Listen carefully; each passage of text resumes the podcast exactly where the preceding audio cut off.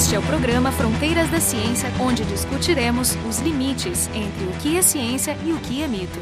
O Fronteiras de hoje vai abordar um tema delicado relacionado com direitos humanos e também com a lavra de minérios. E o tema é uma das coisas que está explodindo nesse país, o garimpo que mobiliza multidões por iniciativa própria, não são inicialmente empresas que o fazem, mas nós vamos conversar sobre isso em, em, mais detalhe, que simplesmente ocupam territórios imensos quando são motivados à busca de minérios preciosos, em particular o ouro o garimpo, especificamente em regiões que são territórios indígenas, ou seja, terras legalmente e constitucionalmente determinadas como de posse e uso de comunidades indígenas, de etnias específicas, e, obviamente, como todos sabem, uma das maiores do Brasil é da etnia Yanomami. Fica na Amazônia, que está em pelo menos dois estados, em Roraima e Amazonas, que é uma área bastante grande e que é alvo da invasão é, frequentemente, historicamente, várias vezes nos últimos 30, 40 anos de invasões de ondas de garimpo e que nesse momento, entre maio e junho de 2021, em plena pandemia, está acontecendo uma nova invasão e a gente vai analisar um pouco o que está acontecendo, ver os dados desse fenômeno e para conversar sobre isso, a gente convidou aqui a jornalista Naira Hofmeister, freelancer, que contribui para importantes veículos como o Portal Matinal, Intercept e O País,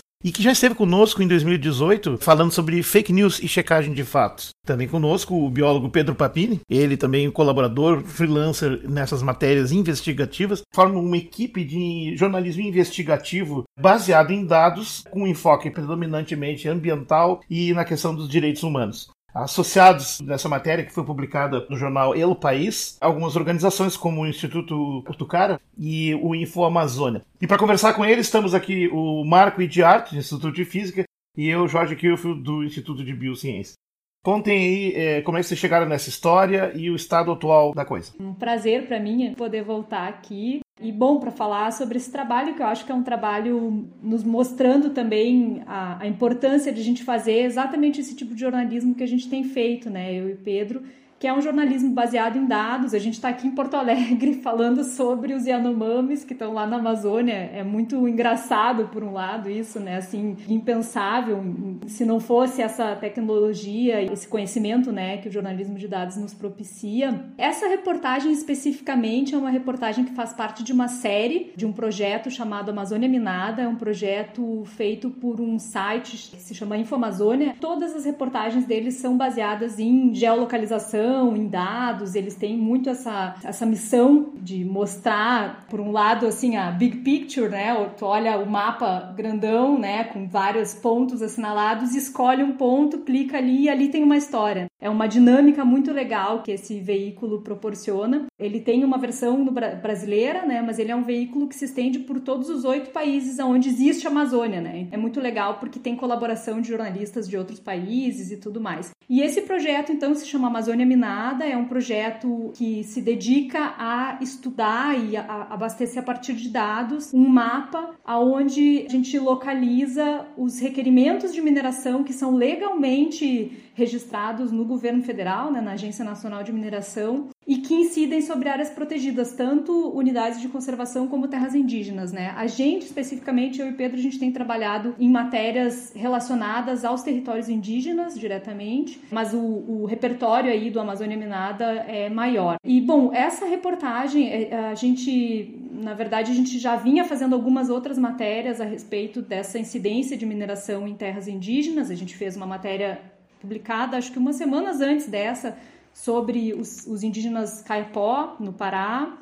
é, onde tem uma incidência enorme de pedidos de mineração de manganês, por exemplo, é, que é alimentada por, por um, enfim, um comércio ilegal de manganês destinado à China, é um, uma confusão bem grande também. E a gente já tinha feito outras matérias também no ano passado, a gente fez um grande levantamento. A gente, por exemplo, publicou uma matéria que, que revelava que durante o mandato do Bolsonaro houve um salto enorme desses requerimentos de mineração em terra indígena, que são requerimentos que são aceitos pela Agência Nacional de Mineração, embora eles não devessem ser aceitos, porque a Constituição brasileira determina que é preciso estabelecer uma série de regras específicas né, para minerar em terras indígenas, e isso nunca foi feito. Então, em tese, esses pedidos são todos ilegais, eles não deveriam estar lá. É uma irregularidade total, vamos dizer assim. Não, mas de alguma forma, das agências que recebem esses requerimentos, eles estão com uma certa dificuldade, vamos dizer assim, de negá-los, não? Então, Marco, é muito engraçado, assim, na verdade, porque não é. Uh, uh, uh, isso é uma determinação que existe desde a época da Constituinte. O que, que acontece? Na Constituição, diz assim: a, a, Constituição não diz é proibido minerar em terras indígenas. A Constituição diz que é permitido minerar desde que se sigam uh, determinadas regras, né? E, e, a própria Constituição estabelece algumas regras, por exemplo, que o Congresso Nacional tem que autorizar essa mineração em terra indígena, uma por uma, né? Porque a mineração, é, normalmente, como que funciona? Eu olho e digo assim, eu vou lá na Agência Nacional da Mineração e digo, eu quero minerar esta área aqui, ó, e eu assinalo lá no mapa. E se ninguém nunca requisitou aquela área para mineração, a Agência Nacional da Mineração vai dizer, ok, pode minerar, tá liberado. Só que quando isso acontece dentro de um território indígena, diz a Constituição que isso precisa passar pelo Congresso Nacional. Só que além disso, e tem outras condicionantes, tipo, os povos indígenas têm que ser consultados, eles têm que ter participação no resultado da lavra, mas tudo isso. Royalties, né? Os royalties. É, é deveriam... quase que é, uma, é quase que uma sociedade obrigatória. Exato. exato. E, mas a, a, Constituição prevê que cada requerimento, que eu, eu, vejo que são milhares, né? Que cada tem que ser autorizado pelo Congresso. Exato. Só que isso nunca aconteceu. Ou seja, todos esses requerimentos são ilegais. Por que, que nunca aconteceu? Porque a Constituição também determina que precisa ter uma lei específica, uma lei regulamentadora, como vários artigos da Constituição tem que ter, né? E essa lei regulamentadora nunca foi aprovada. Então, isso faz com que esses requerimentos sejam ilegais. O Ministério Público tem feito requisições específicas em regiões do Brasil, em alguns casos em estados, e tem obtido vitórias e conseguido derrubar esses requerimentos que incidem em terra indígena. Teria problema o requerimento e mesmo assim eles vão lá e fazem, e tem os que nem sequer fazem requerimento também, que, é, que aí eu, eu, eu queria perguntar do percentual, digamos, dos garimpos ativos ou da mineração ativa, quanto tem um requerimento só que não esperou e já foi, e quanto não está nem aí, está ocupando. Tem uma ideia? É, o, o garimpo é difícil de, de ter essa noção, né? Mas é importante é, entender isso, né? São duas coisas diferentes, né? A mineração é algo que até tem previsão, não pode ser feita porque ainda não tem uma lei específica para isso. Mas o garimpo, esse sim, em terras indígenas é proibido pela Constituição. A Constituição diz que não pode fazer, sob hipótese alguma. Os índios podem, né? Os indígenas, né? Podem fazer, podem uh, garimpar suas terras se eles assim desejarem, né? Mas uh, pessoas que não são das comunidades indígenas não podem, isso é proibido, né? É, na verdade, esse filme a gente já viu antes, a gente vê ele o tempo todo, a Constituição nossa, é, apesar de vasta e detalhada, ela deixa em aberto certas coisas para futura determinação, a forma de projeto de lei, o que é explorado no sistema jurídico brasileiro, que é um dos mais flexíveis e morfodinâmicos que existe no planeta, como dizer assim, bom, a Constituição diz tal coisa, mas prevê uma lei, a lei não está aí, então, enquanto isso, então são brechas legais, mas que, claramente o que está em questão aqui é a denúncia, digamos, dessa matéria que vocês produziram, que é uma, é uma denúncia muito séria, de que está acontecendo um garimpo em grande quantidade, e o garimpo é proibido pela Constituição, então não tem lei nenhuma que vai poder permiti-la, tem que mudar a Constituição para frente disso. E a mineração tem regulamentação constitucional, não tem a infra, mas ainda assim também tem infrações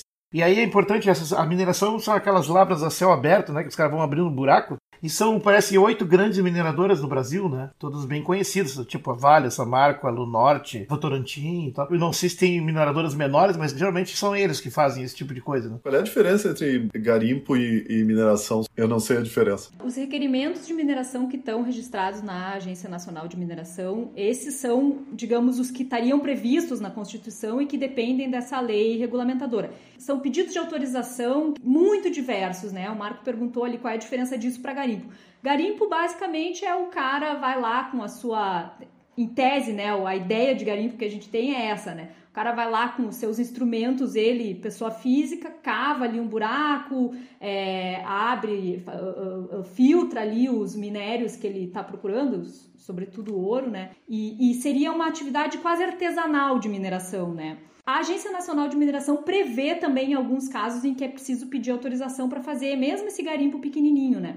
O garimpo seria uma coisa bem, sempre geralmente individual. Embora a gente saiba que se organizam empresas, terceirização, aí é outra história. Exato, exato. Aquele lado heróico, romântico até, que é vendido, que pelo visto tem bastante seguidores nesse país. Né? O garimpeiro heróico, desbravador. É isso, seria essa figura do garimpeiro, né? Que no caso das terras indígenas, né, o que o está acontecendo é que esses garimpeiros estão sendo contratados, é, é o que tudo indica, né? Estão sendo contratados por, por grupos muito maiores, porque o custo de tu fazer garimpo em terra indígena é gigantesco, né? Então tem que valer muito a pena para o cara poder uh, fazer, uh, organizar, né? Exige uma logística tremenda, porque, por exemplo, no caso da terra indígena Yanomami, que é enorme, são 10 milhões de hectares, é uma área gigantesca, né? Maior que países e tal. Então, e, e, não é uma área que tenha infraestrutura organizada, né? Não tem estradas, não tem. Então, por exemplo, é preciso abrir uh, uh,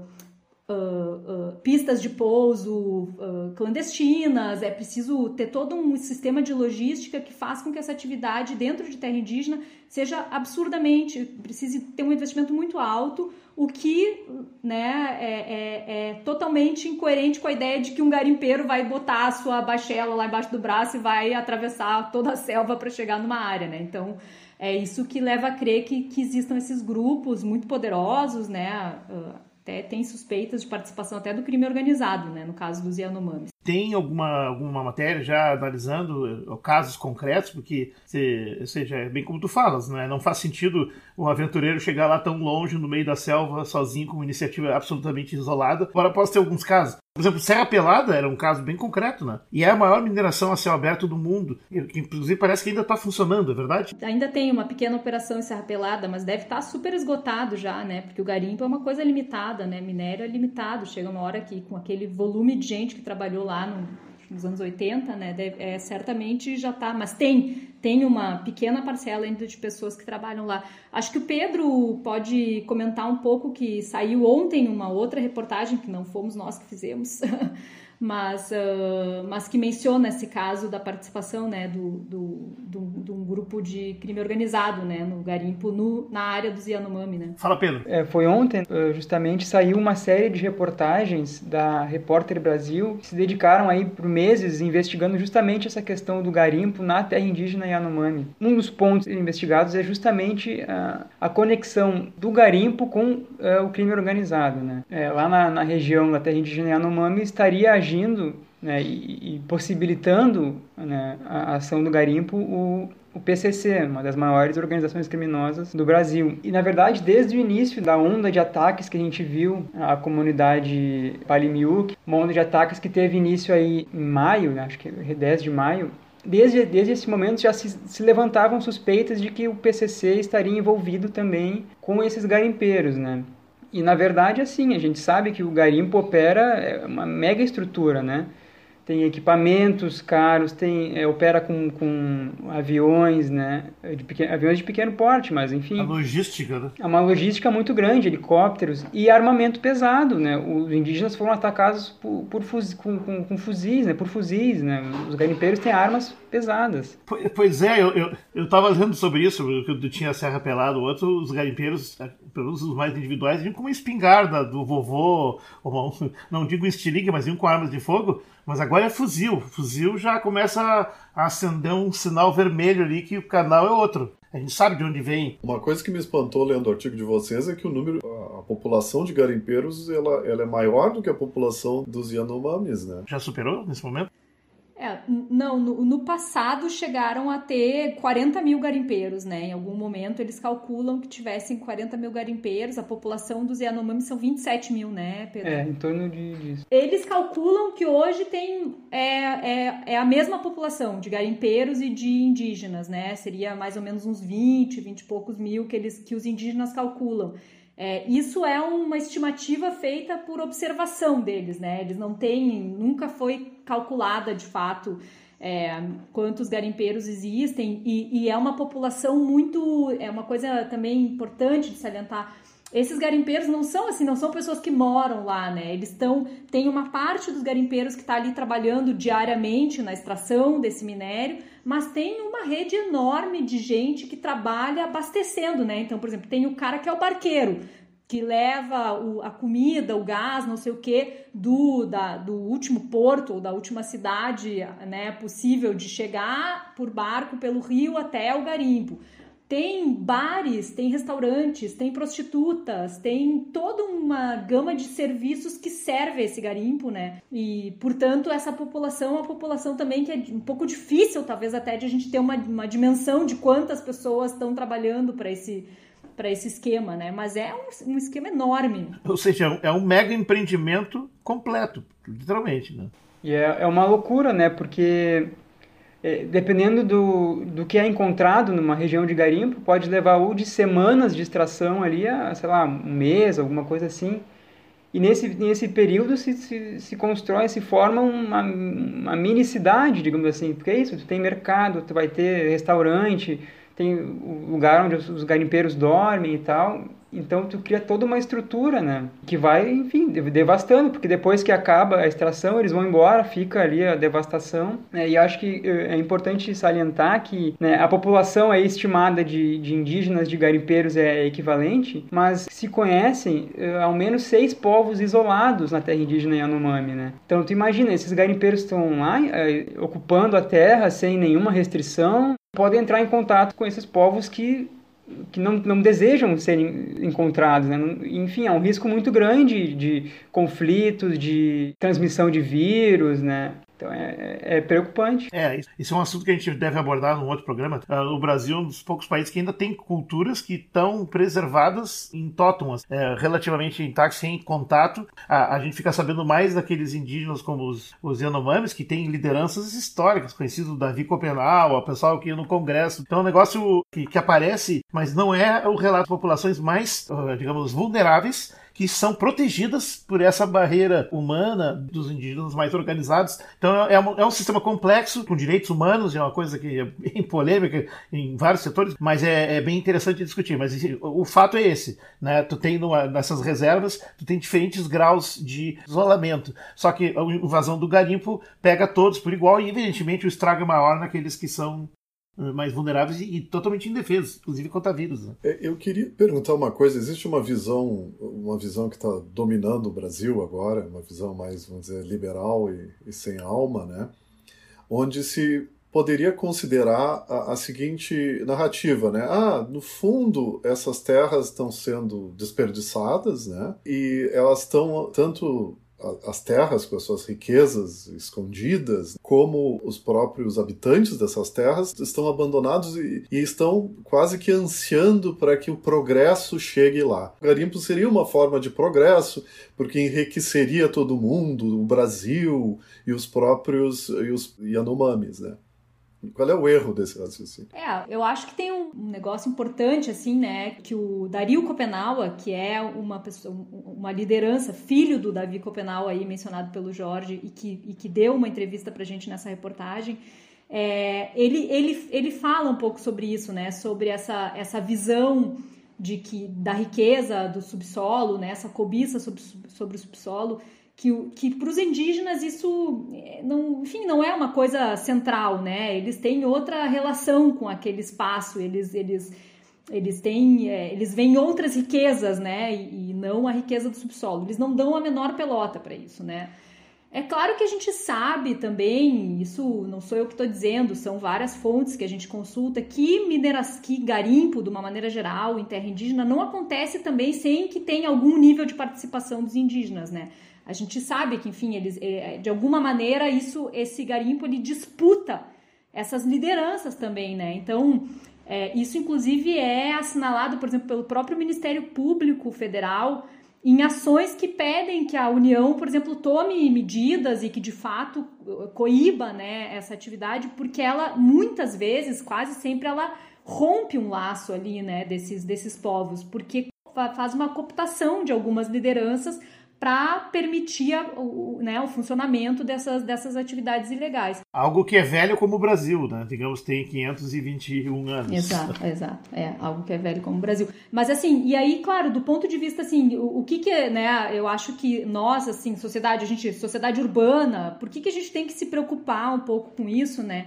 É, no caso específico, por exemplo, o garimpo, da maneira como ele está tá sendo feito, ele é um negócio assim absurdamente danoso né, isso socialmente para os indígenas, porque muitas vezes isso, é, essas, essas rupturas sociais, enfim, são é, é, é muito graves e e, e, e, é uma e não é, um, não é uma, um processo que acontece com enfim com, com reflexão é, é, um, é um vira meio uma guerra mesmo né e do ponto de vista ambiental é terrível né porque é uma contaminação sem nenhum enfim não tem nem claro obviamente esses empreendimentos não têm um projeto de, de, é, de, de né, como lidar com o impacto ambiental, de diminuir, de reduzir esse impacto né, de alguma forma, enfim, é feito do pior, da pior maneira possível, né?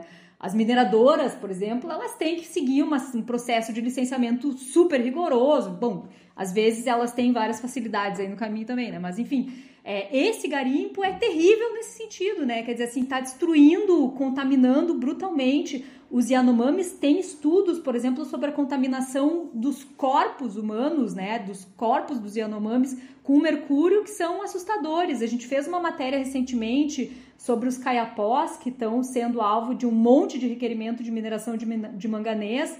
E tem um estudo mostrando que tem assim velhos de comunidades caiapós que tem um, um, volume de manganês no corpo é, duas mil vezes maior do que o máximo aceitável, sabe? Quer dizer, essas pessoas estão sendo contaminadas brutalmente, né? Isso, bom, pode levar a um monte de complicações de saúde, né?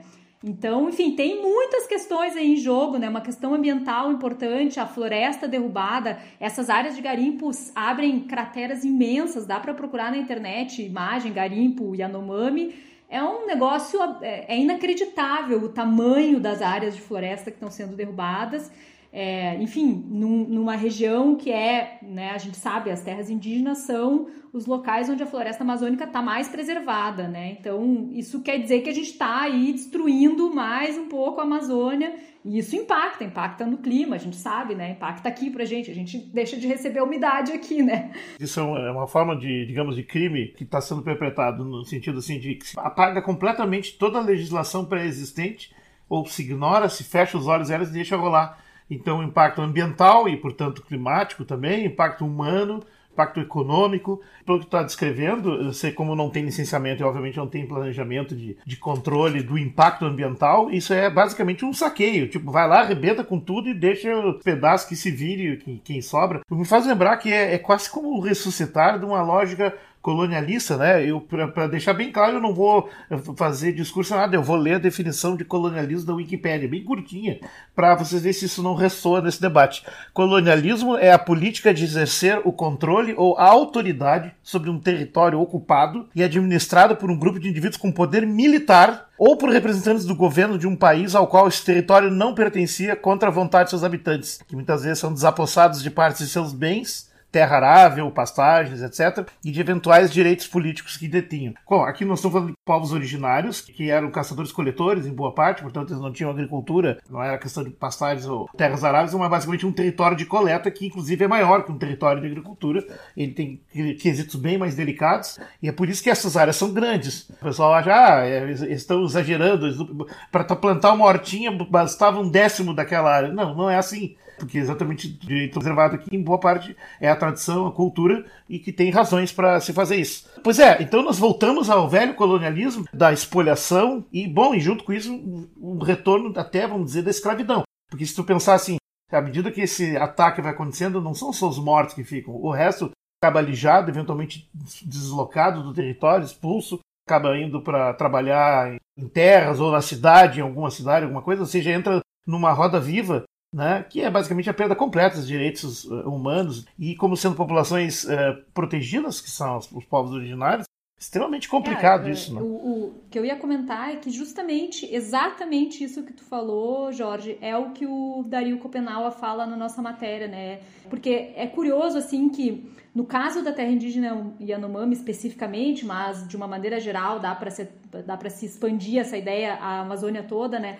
É, o início tanto do garimpo quanto desse, desse processo de, de, de cobiça mineradora, né, de registro minerário formal, tudo isso iniciou na ditadura, né? A ditadura que mapeou o subsolo da Amazônia pela primeira vez e até aquele momento tinha assim, tinha um pouco de garimpo de diamante, meio, né, na base do Monte Roraima, e, e tal, mas, o, mas foi a ditadura que mapeou o subsolo e disse, opa, isso aqui é muito rico, dentro daquela visão da ditadura de desenvolvimento, né, da Amazônia, de ocupar a Amazônia, que seria uma área desabitada, né, e tal e, e, aquele todo aquela, aquele pensamento da, da, da, da, ditadura militar que já se provou totalmente equivocado, né? Mas que de uma maneira muito, muito forte retornou junto com o Bolsonaro, né? Junto com esse discurso, o Bolsonaro ele retoma esse discurso com toda a força, né? É, é, é impressionante tanto que ele, por exemplo, apresentou um projeto de lei de uh, regulamentação de mineração em terras indígenas. Ele, desde a campanha, né, fala que tem que minerar, que tem, tem que abrir os territórios para minerar, tem que abrir os territórios para agricultura, enfim, ele tem feito é, reiteradas vezes esse, esse discurso. E o Dario Copenau, ele diz assim, ó, esse pensamento do Bolsonaro, que é o pensamento dos militares, na verdade é o mesmo pensamento dos caras que chegaram aqui em 1500, entendeu? E vieram é exatamente a mesma coisa. Ele fala, né, o próprio o próprio Dario Copenau menciona essa, é, é, né, relaciona esse mesmo pensamento com que os, os, os, né, os ditos descobridores aí do Brasil e tal uh, tiveram sobre as terras deles se repetiu fortemente durante a ditadura e está mais vivo do que nunca agora, né? Então isso acho que é um é um fator de, de, de, de angústia para os indígenas, dá para ver pela, pela fala do Dario Copenaua, né? Por exemplo, ele, ele diz isso, ele diz assim, ó, esse projeto significa, o que, que significa esse projeto? Significa a morte do povo Yanomami, ele diz com todas as letras, ele diz, não é, ah, é um problema, é, vai acabar, vai, vai, vai destruir, entendeu? Por todas essas razões que a gente mencionou antes, aí, do ponto de vista ambiental, do ponto de vista social, que é uma ruptura brutal, então, enfim, né, acho que é, um, é uma visão que da qual não sou nem eu que estou dizendo, né? Quem está dizendo é esse, esse grande líder aí dos Yanomami, é, enfim, que conhece melhor do que ninguém essa parada. É, e, eu queria também só uh, complementar dizendo é interessante a gente saber como é que a gente faz uma reportagem dessa à distância, como vocês fizeram, né? E isso é interessante, já complementar já com os dados, dizer como, como é que se obtém esses dados estando distante uma das grandes assim é, ferramentas que a gente tem hoje em dia que permite essa fazer reportagens assim à distância né? a gente enfim eu não conheço a Amazônia nunca fui mas eu posso fazer uma reportagem sobre mineração na Amazônia é que a gente tem acesso a muitas bases de dados né sejam elas criadas geradas por instituições ou pelo, pelo próprio governo. Né? A gente tem muitas bases de dados enormes que são geradas e armazenadas pelo próprio uh, governo. Né? E, e, elas têm muita informação, muitas é, coisas que, que, podem levar para uma investigação, uma matéria, né? especialmente quando a gente cruza essas bases. Né? E, e, por exemplo, é justamente esse cruzamento de bases de dados que, que, que, que é o Amazônia Minada na sua essência, assim, né? Eu ouvindo a CPI, uma dessas críticas anti-ciência de algumas pessoas que estavam presentes na CPI, tentando desqualificar dados, é, ah, não, a pessoa não esteve presente no lugar, é, então não pode é. falar, mas hoje a gente está no século XXI. Você não viu o que está falando? Né? Pô, mas peraí, eu não vi, eu vi a foto do satélite. É, exatamente, eu não estava lá, então não, então não sabe, mas isso é uma coisa do século XIX né? Nem no século XX era assim mais. A gente reporta muita coisa que a gente não vê.